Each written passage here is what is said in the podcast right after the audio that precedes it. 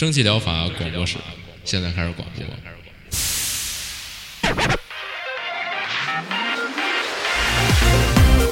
百无一漏萃取最新精品游戏，一游即知，化解日常生活压力。聊尖儿的，聊缺的，就聊你们等着听的。蒸汽疗法让游戏成为您生活的良方。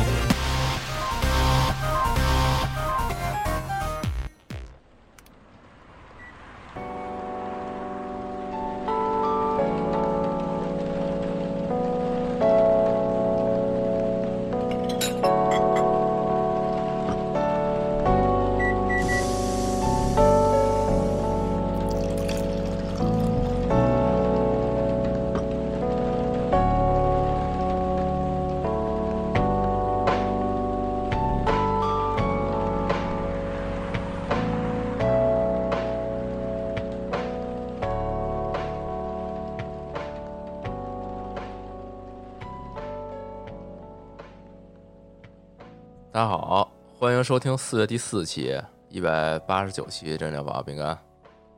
大家好，我是阿 K 的。》啊。这周是这个劳动节的调休啊，我们这周日录的。嗯我就是刚上完一天班回来录，录完赶紧剪啊。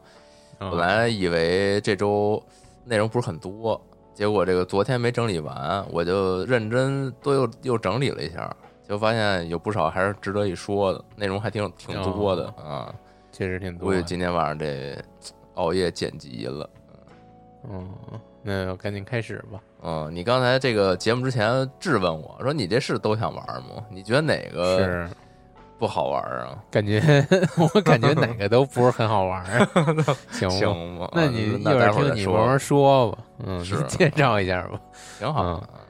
行，嗯那你那还是我本来是这周，嗯，这周嗯找了一圈儿，发现没找着啥，然后又翻了一遍，然后感觉，然后一看 PPT 说：“我操，饼干又找这么多，太莫名其妙了，哎，就都不知道从哪儿找上的。”嗯，是那第一个没开全啊？第一个，我我也不好说。第一个吧，嗯，叫这个 Homestead Arcana，嗯，嗯，家园至宝，这个还算是看着还行的。我想知道你这个翻译是哪儿来的？就是你自己我自己翻译的，对，没有没有这么一个观众啊，他就是 就瞎翻译的 啊就是英文现在通用的，嗯嗯，反正这算是看起来质量还行的，它整个感觉上有点那个《荒野之息》，但是美术设计特别的欧美，它确实就是一个欧美团队做的。但是这种就你就很难说它是抄袭或者什么，顶多可以说它是借鉴，但是就不知道这个就内心就感觉每个人内心都有一个划分吧，反正很难说这种是抄袭。它确实是嗯感觉还挺有意思的，这也不是嗯那么，它毕竟它它的玩法也也也不是那什么呀，它不是一农场游戏吗？你作为一个也不是，哦它不是，它没有那么重农场，它哦是就是你是一个魔女，就是小女巫，嗯，哦然后也是可以捏脸那种，大概捏捏，然后还有那种呃暖暖要素，可以更换自己的装备，嗯，你来到这么一个新的地区，这地区受到瘴气污染非常严重，嗯。你需要用你的魔法植物，然后来种出一些这些果实吧，然后合成魔药，然后增强你的魔力，然后以及呃更新你的各种装备，嗯，来净化这片区域。是但是感觉又是又是这种魔女题材，就是这个核心，我有点摸不着头脑。魔女哦不就是喜欢这种瘴气地区吗？你还得净化，嗯，净化到这种适合人类生存的这种特别宜居的环境吧。嗯嗯，洁癖呃魔女是，反正里边儿刚才也说了，里边儿各种要素都有，包括呃，你可以升级你的农场，然后改造你的呃家的结构构造，然后改造你的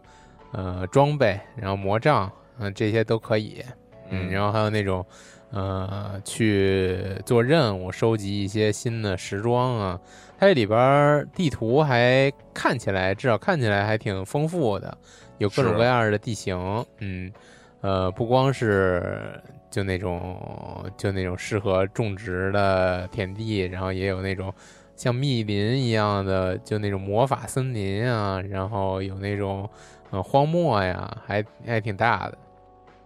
嗯，是他刚才说了，他这个探索嗯不是，确实不是那种传统种田。就我其实也看见这个了，我我觉得这个挺有意思的一点也是这个，就是它打破了这种传统种田。虽然说它里边也跟这种种植啊，然后一些作物啊，嗯这要素也也联系比较强，但是它确实是一个比较新奇的这种玩玩法的这种诠释吧。我个人理解，它好像不是在量，它在质，它对，比较注重于你培育一些更有用、更有效率的植物，或者说是更高级的植物，不是你要就是把 你这个田地种的多、种的好、种的快就行的，你得对你得合理培育，反正是，嗯，嗯，然后它这个画面刚才也说还挺有意思的，是那种比较欧美的，颜色非常丰富，但是也是像荒荒野之息那种建模不是那么细致，嗯就是比比较靠面卡通，的哎，对，比较无主之地那种，嗯，哦，反正目前看有些 PV 的一些动作吧，还比较生硬，感觉感觉这个组也是新的游戏制作组，不知道嗯具体上手的质量怎么样。然后现在评测也不是很多，是嗯，可以再等等，现在有点小贵啊，嗯，这个进推荐再等 XGP 了。哦哎你之前哎，哎，你之前不是已经加入了 XGP 吗？对，可以试试了，是但是我之前看他这 PV 吧，有一个要素察觉，就是这 PV 为什么是一男的呀？这主角为什么是一男的呀？啊嗯，看来这个男女我也觉得像男的，说实话，就他可能是有捏脸要素吧，反正他有的就是时候这个主角就是总之主角形象非常多变，但是他这游戏 PV 里边是男的，但是他这封面确确实实是一女女巫，是。就不懂那你觉得他这个这些截图里边似乎也也都是女巫，不知道他那个 PV 为什么？是 不知道可能就是都行吧。行吧？女巫只是一个这边那职位，个 只是一职业。啊，对对对对对，确实，女巫的带的这个小猫也还挺可爱的，嗯是一黑猫。是，而且你看人家是写着，身为一名耕作巫师啊，人没有限定是什么性别啊，是，吧，行吧，下一个，嗯，下一个叫 I know this place？问号，嗯，嗯我知道这儿吗？嗯，嗯这个第一章，这基本就是一个步行模拟器，你嗯步行在九十年代的东欧国家，嗯，那看起来，如果你对这种东欧国家有所了解的话，就是那种特别普通的居民楼，就是那种让人筒子楼那种，嗯，嗯然后你在这个社区里边儿，一开始是。然后步行也不知道，也不不不确定是不是一开始啊，反正有社区，以及你可以进到民宅，然后民宅里边也也有那种特别喜闻乐见的东欧常见的套娃呀，然后那种挂毯啊，啊啊一些特别复古的小装饰啊，嗯。嗯，反正这个氛围氛围感营造特别好，它这这给我的感觉就特别像东欧孙美琪那意思，反正，但是它比孙美琪的画面要精致很多，就是整体而言的观感特别好，嗯，就体验一下九十年代的这个欧洲百姓生活是什么样儿，嗯嗯嗯，挺有意思吧？嗯，比较不常见的题材，但是没什么玩法。目前感觉上，你就是步行、收集、收集解，呃，好像有没有解谜啊很少。然后主要是感受剧情，它有一个剧情，它稍微有点特别的点就是这个随着第一章结束呢，玩家可以参与这个撰写投票接下来的剧情发展。对，就是是投票，给你一个问卷，调查你可以问卷在这个问卷里边填你想让这个剧情怎么发展。但是吧，这个有好有坏，我个人感觉是坏的比较多。啊，优点就是你可以啊，这剧情顺应你走；缺点，这这不就是剧透吗？你自己给自己自己透了。嗯而且我总觉得这种这种设定剧情不可能好，就你自己还没想好剧情怎么发展，你就给它做出来，这剧情不可能好。但是它这又是一个重剧情游戏，就很就很矛盾。嗯，可能重点，你如果重点放在体验这么一个东欧复古生活感，嗯，然后这么一个步行环境模拟，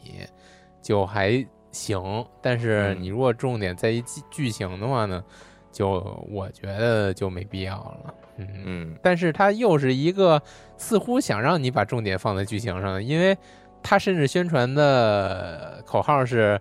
这个第一章最后这个剧情撰写是免费的，然后我还说，哎，是这免费的，你还想要我钱呀？是，嗯，就是他后边真的是，就我我我给你投票，你还要我钱，然后他后边真的是这么个操作，我就特别不理解了。嗯，反正反正我这个我在你这 PPT 这儿，我不也注明了我的态度吗？我也是非常不理解，就是啊，就是你相比之下，就是前两周我不是说了一那个那 Pineapple on Pizza 吗？啊，我这周给玩嗯了，对我在此就嗯不剧透这个夏威夷披萨这游戏了，就是一定建议大家去玩一下，好不容易因为玩了还不还不剧透啊？对我说任何一句话嗯都会让这个游戏就是没有意义了啊。哦，是我操，对，是对它这个免费游戏，我只玩了大概五到七分钟吧，就玩完了，就结束非常非常短。它就是一个简单的交互，但是它给你带来的这种情绪的之反转之又一反转，这感觉就是非常的这个包袱抖得非常好。给我的体验，我就是这几天就一直说着，就是给我体验，它就像是一个一个这种反转笑话，或者说它像一个一个小相声，就是给你最后抖一包袱。节目结束了，你给我说说吧，我反正也没打算玩儿。我那你那你玩一下，就几分钟就能玩完，真的就是这个体验是我跟你说完全达不到的。就是这东西说，就为什么他那个评论区没有任何人正经说？就我觉得大家还是很有素质的，哦就是这东西说了是一点意义都没有，你知道吗？就跟就就跟说那个以前咱们上学的时候，老老说讲一什么那个，我给你讲一笑话，什么前段前段恐怖，中间搞笑，最后悲伤。什么一鬼放一屁给自己崩死了，什么 就跟这种东西似的，就是你说了之后非常冷，对你说的时候非常冷，但是你自己体验就是你的那种嘴角向上扬，然后又 又感觉诡异，最终就还是这个会会心一笑啊，就这种感觉是是这个游戏给你带来给你带来只有这个游戏才能给你带来的这种感觉，就不是别人给你讲一下这事儿啊。对我建议你可以试试嗯，反正就真的就十分钟之内就就可以解完完成这个。然后为什么说这个呢？就这个游戏。嗯就我说那个夏威夷披萨这个游戏，他那个组啊，其实之前我我我就中间还查了一下，他之前其实做过这个，就我之前在节目里边讲过一个就是拔剑的游戏，我不知道你还有没有印象？啊，就是你在那拖那个，对，就那游戏就是你越早进这游戏拔这剑，你就越好拔，随着拔的剑人嗯变多，它就会变得特别不好拔，就是这么一游戏。他们这个组就一直就是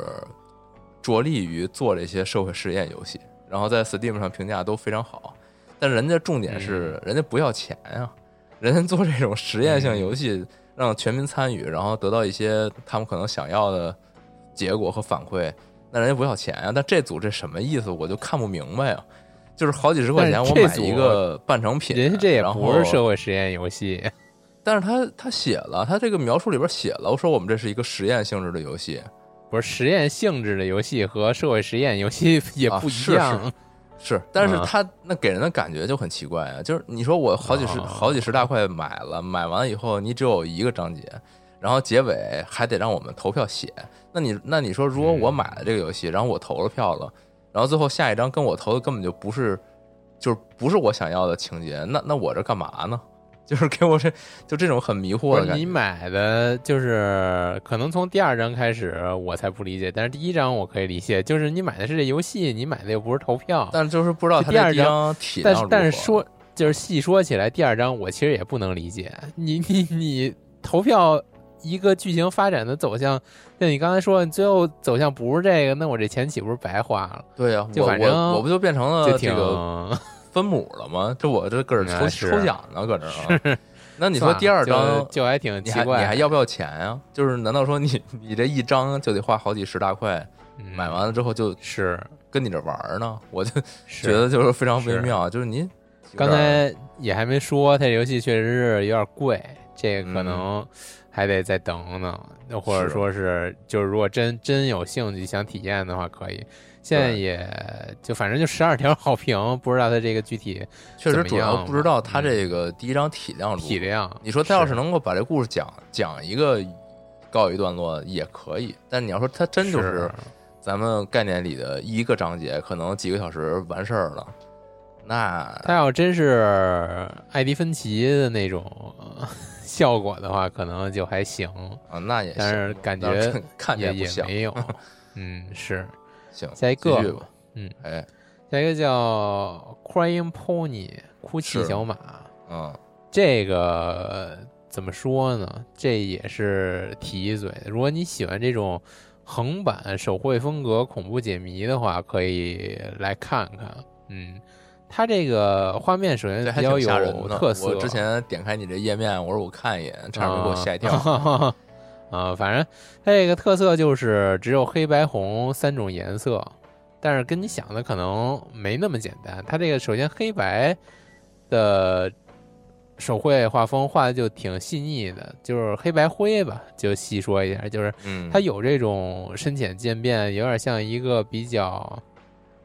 美式漫画风格的稍微精致一些的美式漫画风格的这种场景以及角色，但有一些算是。在吓人场景，或者说有一些需要你特别留意的场景的之下呢，才用到这个红色。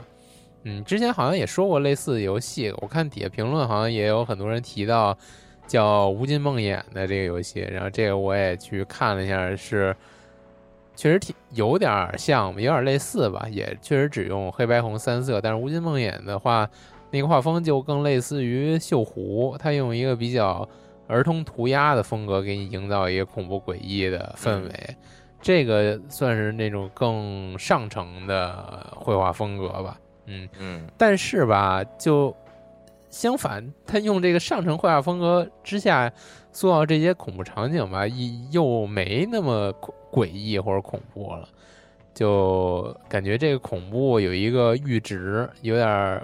逆恐怖谷的那个阈值。是，就你如果。特别不写实的话，会恐怖。你处于写实和不写实之间越走越高的时候，就不恐怖了。然后你再更写实的话，又就又恐怖了。哦，就反正就是这种，我个人感觉有这种阈值。他这个就走在这个逆恐怖谷的顶峰。哎，就反正你说的这个，我就觉得下边我说有一游戏跟你这个正好很契合，待会儿可以再说。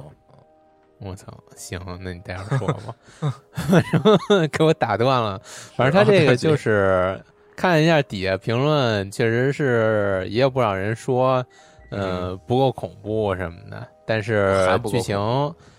剧情流程还行。就好多这种恐怖游戏，你看一帧画面，你是感受不到它恐怖不恐怖的。那一帧画面可能恐怖，但是这全程只有这个这一点儿是够这个氛围什么的，就是结合在一起，它。他就就就很难拿你，嗯呃，反正这仁者见仁吧，嗯，喜欢的可以至少来看看，他这还是还算是挺精致的。具体讲的剧情呢，就可以读一下他这个介绍，是呃，主角麦可刚从噩梦中被女儿唤醒，却又不断被拉回噩梦的回圈里，被潜伏其中的邪恶一次次诱导追杀。噩梦的侵蚀逐渐跨越现实与梦境的边界，而噩梦里的怪物也逐渐靠近现实，甚至连女儿也被卷入其中。麦可最后能否带着女儿成功逃出噩梦呢？而这个大概就是这么一个还挺经典的剧情吧，噩梦和现实相互交织了。嗯，现在这游戏吧。呃，刚才除了我说的有的人说的不够恐怖之外呢，但是那些说不够恐怖的也都给了好评。你就唯一给差评的就是有人说在里边那个有一部分的战斗环节，或者说是这个追逐环节吧，做的有点反人类。是，这但是也不是个，我还是得打断你一下。就是大家如果真的想玩这游戏，就别看那评论区，因为评论区非常剧透啊，非常不给面子啊。是是是是是，尤其你现在说这个，其实就是在规避那个剧透的评论，所以大概就能理解。是，反正确实是这这种声音不在少数，它里边有一些这个游戏性的规划不太平衡。嗯，这个也是我觉得也是仁者见仁吧。嗯，是有点让人想摔鼠标、摔键盘的那种不太平衡。嗯然后喜欢的可以来看看，现在有点小贵，可以再先先等等吧。嗯，大概我说的就这三个，接下来就换你吧。我有点期待你想说哪个跟嗨这呼应我这都啊，跟这呼应是吧？啊，那后边呢？咱不着急，先说第一个吧。第一个是这个《咖啡心语》出了续作，啊。哎，这应该这我记得一之前好像说过吧？说过呀，这挺好的啊。嗯，是，吗？跟这个啊什么是吗？你这一挺好的，没没有什么质疑吧？哦应该还可以啊。它和这个就是 VA 十一赛博九堡可能就有点相似，大家一般来说都会把它们放到一起 去说嘛。可能确实是这个，真是说丰富程度可能没有那个 VA 十一那么好，但是它也算是一个哦比较独特的题材嘛。这类游戏反正也不是很多啊，大家就是体验一个不同的风格啊。然后这游戏也确实就是有，我看评论啊，有很多人说，呃，做的可能不太完整啊。然后这个有有一些这个剧情有点草草收尾了。我觉得啊，应该肯定是跟他当时就是去年出这个制作人去世了的这个问题，肯定也是相关的。啊对哦他这个制作人去年就是生病去世了，嗯，非常非常遗憾啊！你想，那他去年这个不幸离世，那那这游戏肯定已经在开发中了嘛，就是他肯定会受影响，所以说这个嗯能能能问世已经就是挺好了啊，所以我我觉得可以大家去试试，呃，这个好评还是很多的啊啊，目前也是特别好评，对。他这回这个二代，因为我确实没玩过一代啊，他二代应该是这个有些新故事、新角色啊，大概这么一个感觉。玩法上还会和一代还是比较相似的，就是你主人公是一个这个咖啡师，然后你需要给人家、嗯呃根据他的需要来充配对应的饮品，然后再跟人聊天儿，说一些这种情节呀、这个日常生活呀、这些闲聊什么的，就这么一感觉。是下一个就是我刚才说那个，就是跟你刚才说的那个画面变化之后，这个程度只给你带来感觉也也会不太一样啊，就这事儿个啊，对，就这个啊，叫做这个呃 desktop dungeon，呃桌面地下城。这个桌面地下城它本身是一个这个二零一三年的游戏，一个老游戏，然后最近是上了一个叫桌面地下城回溯。啊，这是一个画面整体升级的一个全新版本啊。嗯这个它这叫桌面地下城回溯，这个一个重大的功能就是这游戏可以回溯啊，就是很非常直接啊。操，嗨，对，啊这桌面地下城它是一个一个什么游戏呢？它是一个那种呃，它原版啊，现在就是说二零一三年的这个版本，它是一个那种画面非常复古。你光说它像素已经不够了，它真的很复古。它看它看猛的雷，猛的一看就像那个咱们以前玩那小游戏那魔塔似的，就是那那么复古的那种程度。嗯对，然后嗯你主人公呢是作为一个这个呃，就相当于这种 D N D 世界里边的一个冒险工会老板，然后你经营着一个这种冒险的这种城啊或者怎么样这么一感觉。然后你每次往地下城派一些这个不同种族的、不同职业的英雄去探索这地下城啊，大概这么一游戏。然后你你在地下城里探索有一，比如说有这个未知的区域啊，你得往前探啊，然后探出怪你得打呀，然后探出宝来你就捡走之类的。就是你这一趟如果顺利打完了就可以回家，然后就有收益，然后是一个那种肉鸽这种感觉。嗯大概是这么一个游戏。然后本身呢，它是一个那种非常重数值的，就是那种非常严谨的，你需要精打细算、步步为营的那种比较高难度游戏。对，这个一代大概是这么一个感觉啊。然后二这个呃不是二代，就是这个全新版本，重置，这个重置不是说加回溯嘛，其实就是加你在地图里边这个行动的时候可以这个直接回溯你的角色啊，这样就给你 更多这个对，可以毁棋更多这个容错率嘛，就没有一代那么难了。但二代这个除了一些细节数值的调整啊，这些毕竟没玩的就不说了。它最主要的是它，它把这游戏三 D 化了，就是哦，原本那个就是特别 old school 的那种，就是那种超老的像素画风，还有这种嗯特别硬核的那种特别复古它的那种。几乎原版那些所有东西都是一种符号化的表现了。对，就是就是它原来那种特别老老派的那种菜单儿，那种就是嗯特别庞大的数值啊、图标、经典那种图标，它现在全改成了就是符符合现代审美嗯的这种比较卡通轻松的这种感觉，包括它场景也都是全面三 D 化。但是吧，就如你所说，就是它往这边调了以后，这到底是一个高级的做法呢，还是一个？就它本身游戏是因为有那么一个风格在那块儿，它才能就哪怕它这是二零一三年游戏，按理说也它也不能这么糙啊，就是他也这看着跟跟这个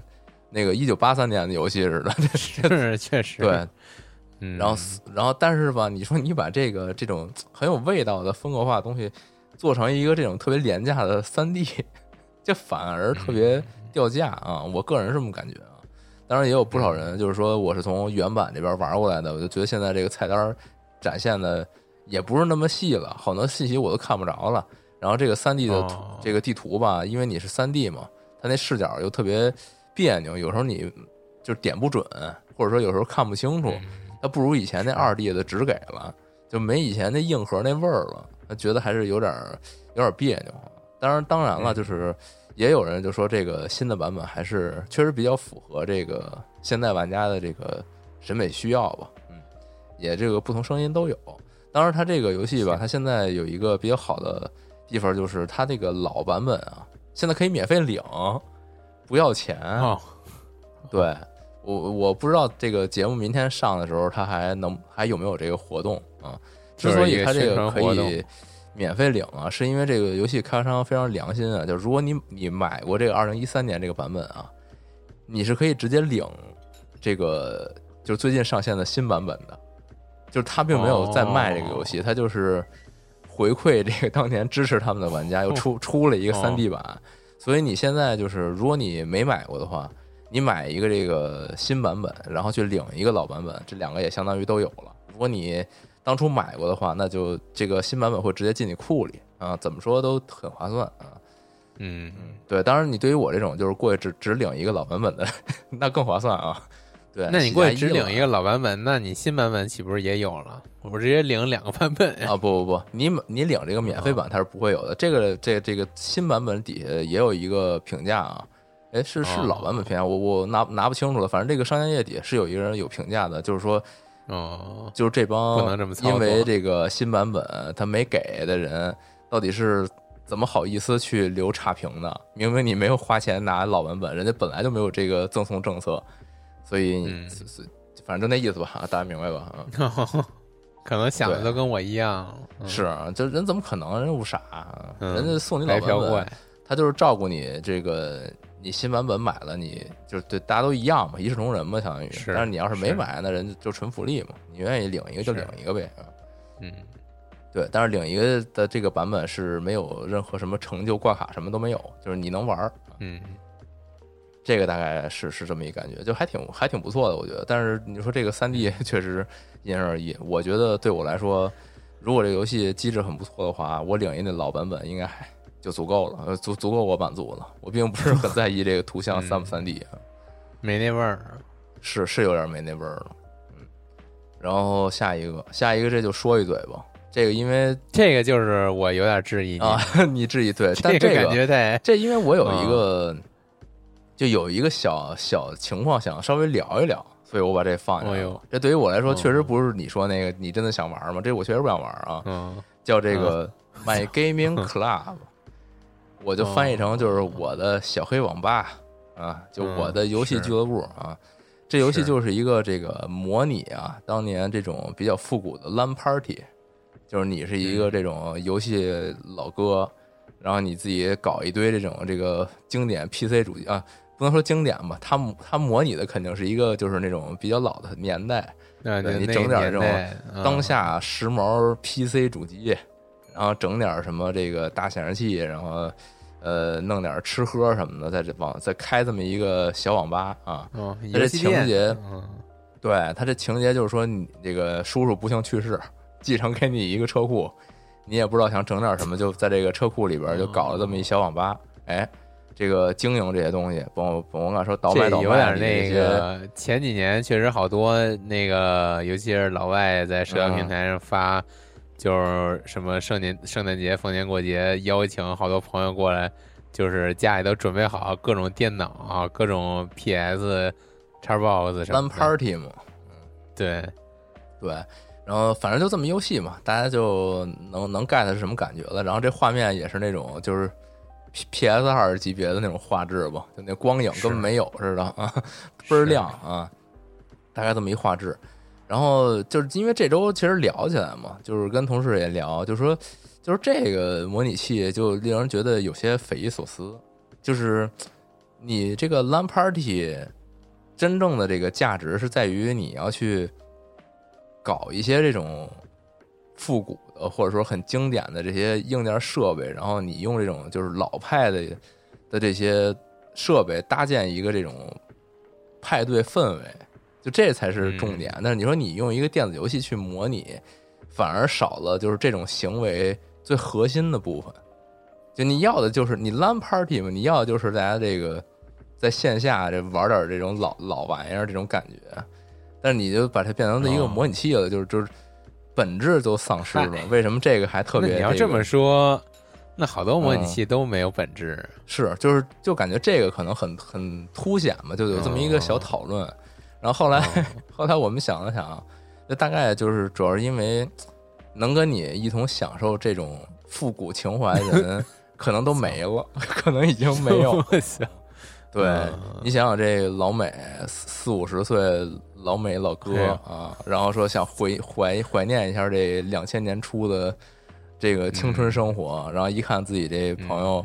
这不是岁数大了，可能有就都都死了，就是然后因为一看没新冠机会了，啊，所以就我来来这么一个游戏，这个大家好评如潮也可以理解，瞎说的啊，就我这听听完你这番话，我再看这个你给我截这个游戏画面，我都觉得有点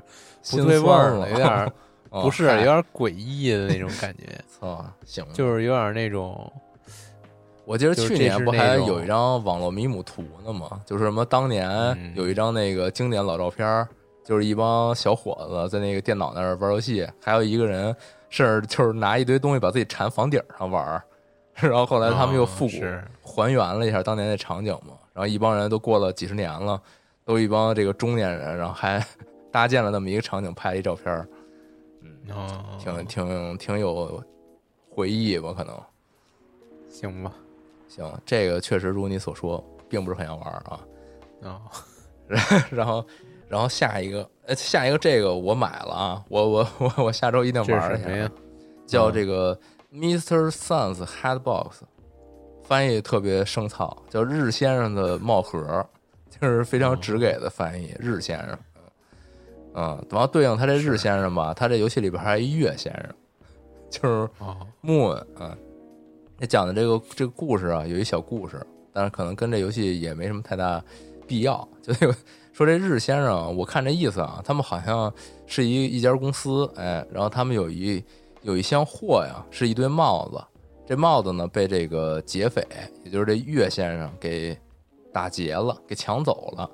然后你这个主人公呢，为了这个维持自己的这生意啊，我没太看懂他们是这物流公司还是这个服装公司，反正也不也不重要吧，反正就是你为了夺回你的这个 这个 cat box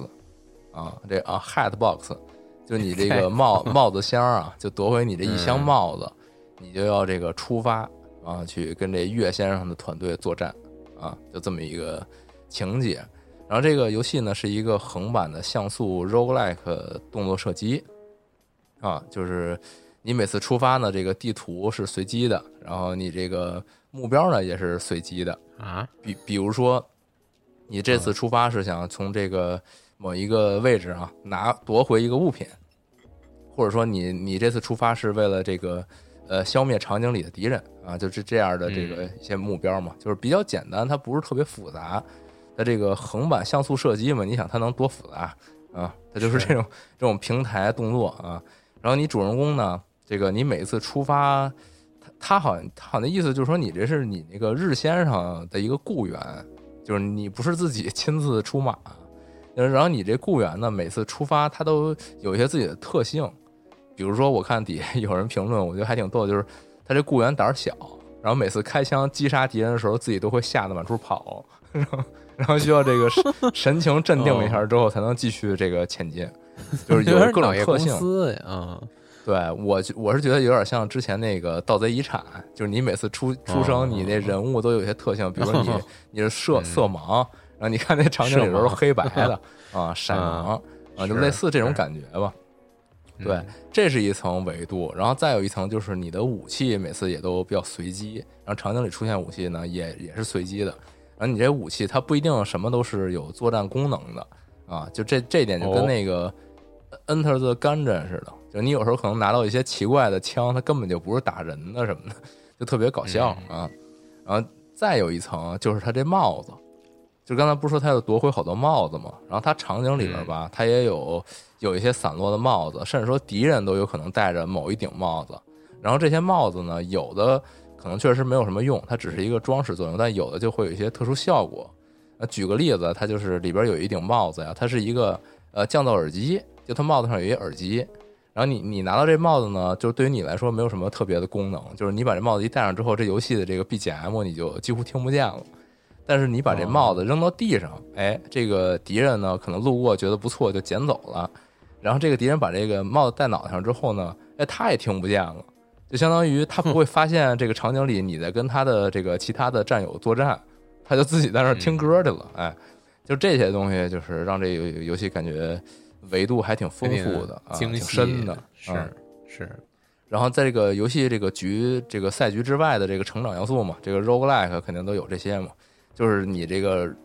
日先生他这有一公司啊，你可以在里边这搞点什么这个不同的企划呀，什么就整点什么不一样的，可能有这个属性加成什么的，这个确实还没玩就不知道了。啊，整体的画风还挺还挺逗的，它里边所有小人就是一个圆球，有俩有俩腿没了，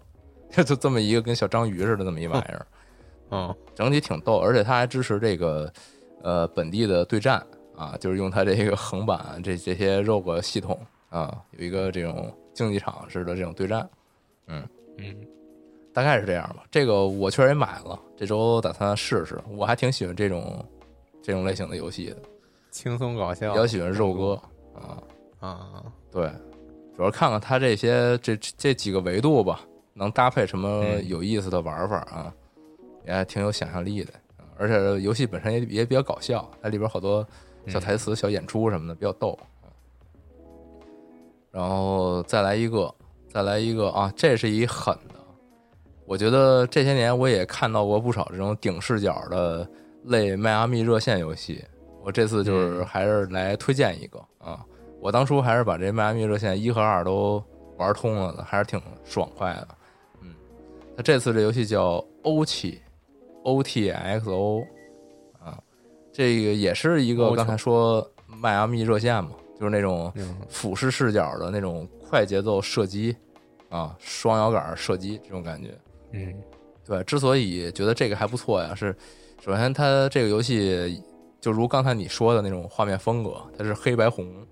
啊，它嗯本质上就是一个嗯纯黑白的这么一个俯视的呃一个动作射击游戏，然后所有的这个这个血液的部分吧，就是嗯还有像是你的那个这种枪的瞄准线啊，这就这些这些呃，或者说一些危险的一些东西，它都会以红色来呈现。嗯，整体就给你感觉冲击就是反差嘛，反差比较大，冲击比较强，比那个迈阿密热线那种就是花里胡哨的涂鸦的那种风格还要更强烈的刺激吧。啊是对这个玩法上就不多说了，这这种肯定就是武器类型比较丰富，然后会有一些比如说子弹时间啊什么这种让你觉得很很刺激又能够降降降级难度的这种设计啊，这些东西就不说。然后它这个情节吧，还是有点小这个小心思啊。主人公呢是一个戴着这个白色面具的这么一个男士吧，然后他的这个情节上呀，就是嗯你在这个啊，嗨，我也不知道该说什么，就就就觉得这 这么这么接比较顺滑啊，这么一大哥吧啊，就这个你就发现他这个醒来啊，那是对，嗯。就只有一胳膊啊。是，他你发现他醒来啊，在一个这个巨大的那种豪宅前面，哎，他也不知道自己是谁，哦也不知道自己咋来的，但是这个心中啊就有一个声音，就说这个自己的爱人在豪宅中等待自己的一个救援，哟啊，哎林克，，你嗯。你就开始了这个这一场非常血脉喷张的屠戮吧，啊，就在这个宅邸里边跟所有的坏人作战，哎，但是呢，他这个描述里边啊也说了一句说。你是在这个深入谜团、结交盟友，并面对内心的恶魔，哎，他在这么一个扑朔迷离的背景下呀，还描述有这么一段描述，所以让我觉得，呃，还挺好奇他这个设计是怎么回事儿的。嗯，包括他整体呈现也也是那种比较比较魔幻、模糊那种那种迷迷惑感很强的那种感觉。嗯，嗯，然后里边他还有一句啊说的非常的有这个有味道，就他这里边这个商店页介绍里边有一句翻译过来，大概意思就是这个豪宅啊，这个公馆不应该被其主人所装饰，而是说呀，这个主人应该成为公馆的装饰品。我操，我来这么一句，我我 就是我觉得这游戏，不不同于平时咱玩的，哦就是咱经常看到这种纯粹为了爽快而而做出来的顶视角射击啊。是对，这还挺深的。嗯，但这个有点小贵，暂时我是没想买啊，回头再看看吧。嗯，行，嗯，目前也是两百多条特别好评，所以说嗯肯定也是还可以。是行，然后最后一个，最后一个之前啊，好像我忘了是 demo 节还是什么时候，好像说过这游戏。然后这游戏现在是上了，上了一个呃啊，好像还确实是上了正式版了，叫《达萨龙之月》。哎，这个游戏是一个啊，怎么了？这画面也特别那个九十年代，对，这就是嗯，这画面啊，这实在是难以形容了。就是在我看来，它就是它就是这个难以形容，这不就是猪猪侠吗？这不就猪猪侠那种画面吗？啊，就是巨糙的三 D，就是马赛克三 D。对 对，嗯，是，但是它这游戏吧，它这个像素的这个呈现其实还挺细腻的，但是也不知道为什么，它就在一些这种，比如说载具啊、飞船啊、车辆啊这些形这些这个载具模型上面，就做的特别的奇怪的低质量三 D。它就是要这么一个感觉吧，要这么一个就是感觉就是两千年初电脑电电子游戏的这种这种风格，对。然后这是一什么游戏呢？这是一个这个你主人公啊是一个宇宙的一个救援人员吧，就算是啊，因为你每次接到的任务就是呃外出的这种勘探的，就这种就是这个技技术人员，这个被困在这个基地之外了啊，你要去呃找到他们，并把他们护送回来，然后路上会有一些这个外星人儿来来打你，那外星人也非常的搞笑，就是一个一个绿色的有鼻子有眼儿的这么一玩意儿，就冲你就啊滋哇叫跑过来，然后打你，就是这么一个玩意儿啊，嗯，就特别经典外星人儿。嗯对嗯，然后呢，你就驾驶刚才说说的那种就是特别糙的猪猪侠型宇宙飞船载具，然后去接这些小小人儿，然后这些小人儿呢，就是整的特别像那皮克敏，就一堆小人儿搁那儿滋哇叫唤，你过去之后就是那种来集合集合，然后一帮人就跟你走，然后你一吹哨，嘟这个往前走，然后这些小人开化的感觉，对，就那种嗯。举着双手，哎，牛逼，然后就 就往前走那种感觉啊，啊，尤其是像什么这个马上就到这个基地了，然后这帮人就就跟那个就跟开饭了似的，就哎呀回家了，这一帮人就往里跑，就就整个整个特别的逗啊。你包括像是他呃也做了一个，这因为国有国内发行嘛，他也做了一个特别不错的，就是中文的一个预告片儿，这一定推荐大家看一下，就是他是那种就是玩梗，用那种特别广告片儿似的那种，就是正经腔调去说一些 特别不正经的这个游戏预告啊啊！就还挺不错的。嗯，这个就看着真挺不错的，我觉得。嗯，这画面不能这么去评价，它主要是一个比较玩梗的画面啊。而且我还简单查了一下，就是它这个开发者呀，开发者是一 DJ，喂，牛逼吗？啊哦，我这是一个哦已经这个从业二十多年的一电子乐 DJ，然后里边就是有非常牛逼的音乐啊，本来就是他本行嘛。哦，对，就感觉是是他把他自己那个电子乐的那套那套风格给它做成一个画面呈现出来了，就是为了这个音乐啊，做的这个游戏，有点这种感觉。那还挺，啊我操，顿时有点好奇。要么有这种就是年代感嘛，就他就玩这个然后可以在节目里你来一边个创放一放。啊，嗯，是回头回头回头看一眼，包括这期其实有很多音乐值得一放啊，包括这个咖咖啡心语那个啊 low 是 low fi low fi 的那种是。Chill music，嗯，嗯，是，反正就这些，你看这都挺好的吗？哪个是不值得说的呀？嗯，黑网吧吗，呃，是嗨，那不是有话题行，吗？无所谓。嗯，嗨，嗯，行吧，那这期就就这样啊，这我得赶紧嗯待会儿，呃，赶紧剪，剪完了明天还得上班啊。哎呦，这五一，哎，太太糟心了。行吧，啊，那这周就这样，嗯啊下周大家下周玩一个那个，玩一哪个来着？刚才是啊，玩一那日日先生啊。哦，行 行，Mr. Sun，拜拜我。玩一那菠萝披子去，大家是拜拜。你现在赶紧去吧啊，就当下就是玩儿啊，行行好，拜拜。拜拜。